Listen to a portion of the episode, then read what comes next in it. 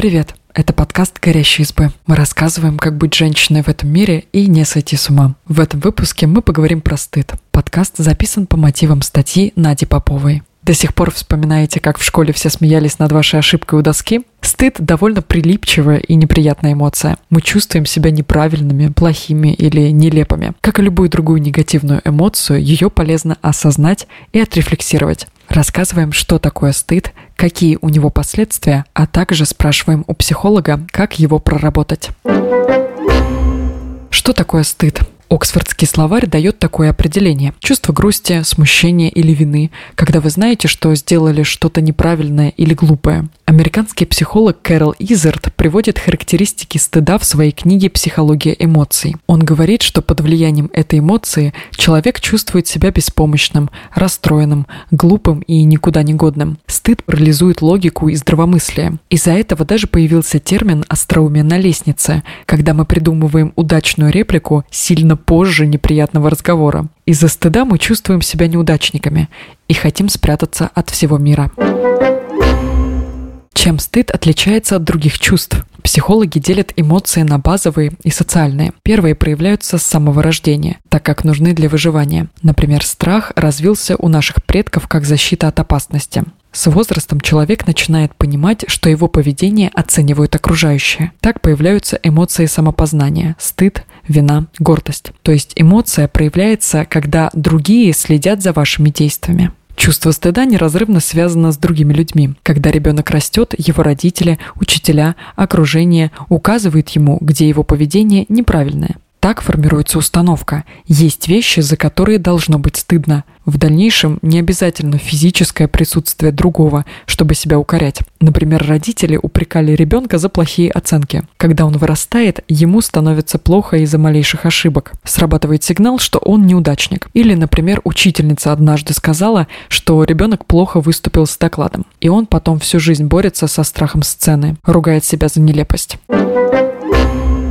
чем стыд может быть полезен. Несмотря на то, что стыд доставляет неприятные переживания, некоторые исследователи и мыслители находят в нем и пользу. Стыд служит моральным компасом общества. Нидерландский биолог Франц де Вааль в работе «Истоки морали» в поисках человеческих приматов говорит, что физиологическая реакция на стыд покраснение. Это сигнал другим, что мы понимаем неправильность своего поведения. Эта эмоция помогает людям кооперироваться, поддерживать социальную структуру и соблюдать правила, принятые в обществе. Аристотель в своем труде «Никомахова этика» рассуждал, что добродетельный человек не испытывает стыд, потому что он не делает ничего плохого. Эта мысль привела других ученых к мнению, что стыд служит моральным компасом. Стыд помогает стремиться к идеальному «я».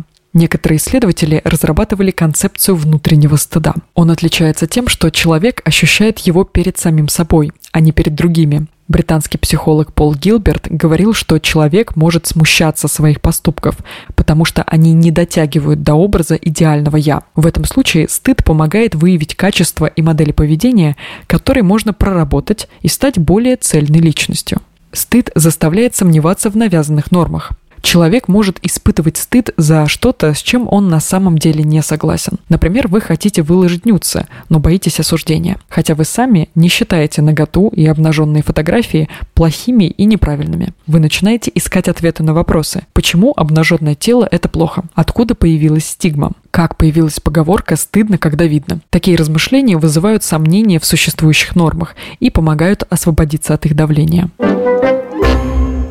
Как стыд вредит? Если мы долгое время испытываем стыд, он может привести к психологическим расстройствам. Ученые из Бернского университета проводили исследования с людьми, которые пережили развод. Они выяснили, что если человек долго упрекает себя из-за неудавшегося брака, у него может развиться депрессия. Исследователи из Американской психологической ассоциации определили, что если человек часто стыдится, это вызывает в нем гнев, раздражительность, подозрительность и склонность обвинять других. Стыд влияет не только на психическое, но и на физическое здоровье. Когда человек стыдится своего тела, он менее внимательно относится к сигналам организма, игнорирует симптомы и, соответственно, может заболеть. Что делать со стыдом? Психолог Надежда Пожарова дала несколько советов, как облегчить неприятное чувство. Заземлитесь. Как только вы почувствовали негативную эмоцию, постарайтесь вернуться к равновесию простым действием, которое вас успокаивает. Подышите, обнимите себя, послушайте любимую музыку. Прогуляйтесь. Телу в момент переживания нужно движение, потому что триггерную ситуацию иногда сложно сразу проработать. Прогулка поможет отвлечься и расслабить мышцы. Не превращайтесь в критикующего родителя. Некоторые люди стесняются стыдливости и слабости даже перед самим собой. Не стоит ругать себя за негативные эмоции. Попросите о поддержке. Испытывая стыд, люди хотят закрыться от мира, потому что считают себя недостойными. Нужно идти против этого и обращаться к людям, которые проявят эмпатию и примут ваши чувства. Важно почувствовать, вас любят и принимают, даже когда кажется, что вы плохой.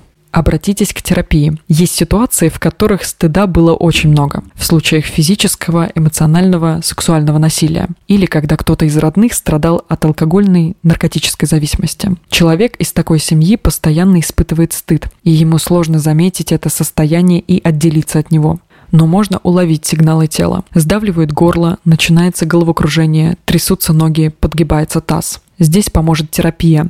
Она учит слышать себя, отслеживать негативные состояния и справляться с ними. Спасибо, что послушали этот выпуск. Подписывайтесь на наш подкаст, пишите в комментариях о своих впечатлениях и делитесь ссылкой с друзьями. Пока-пока.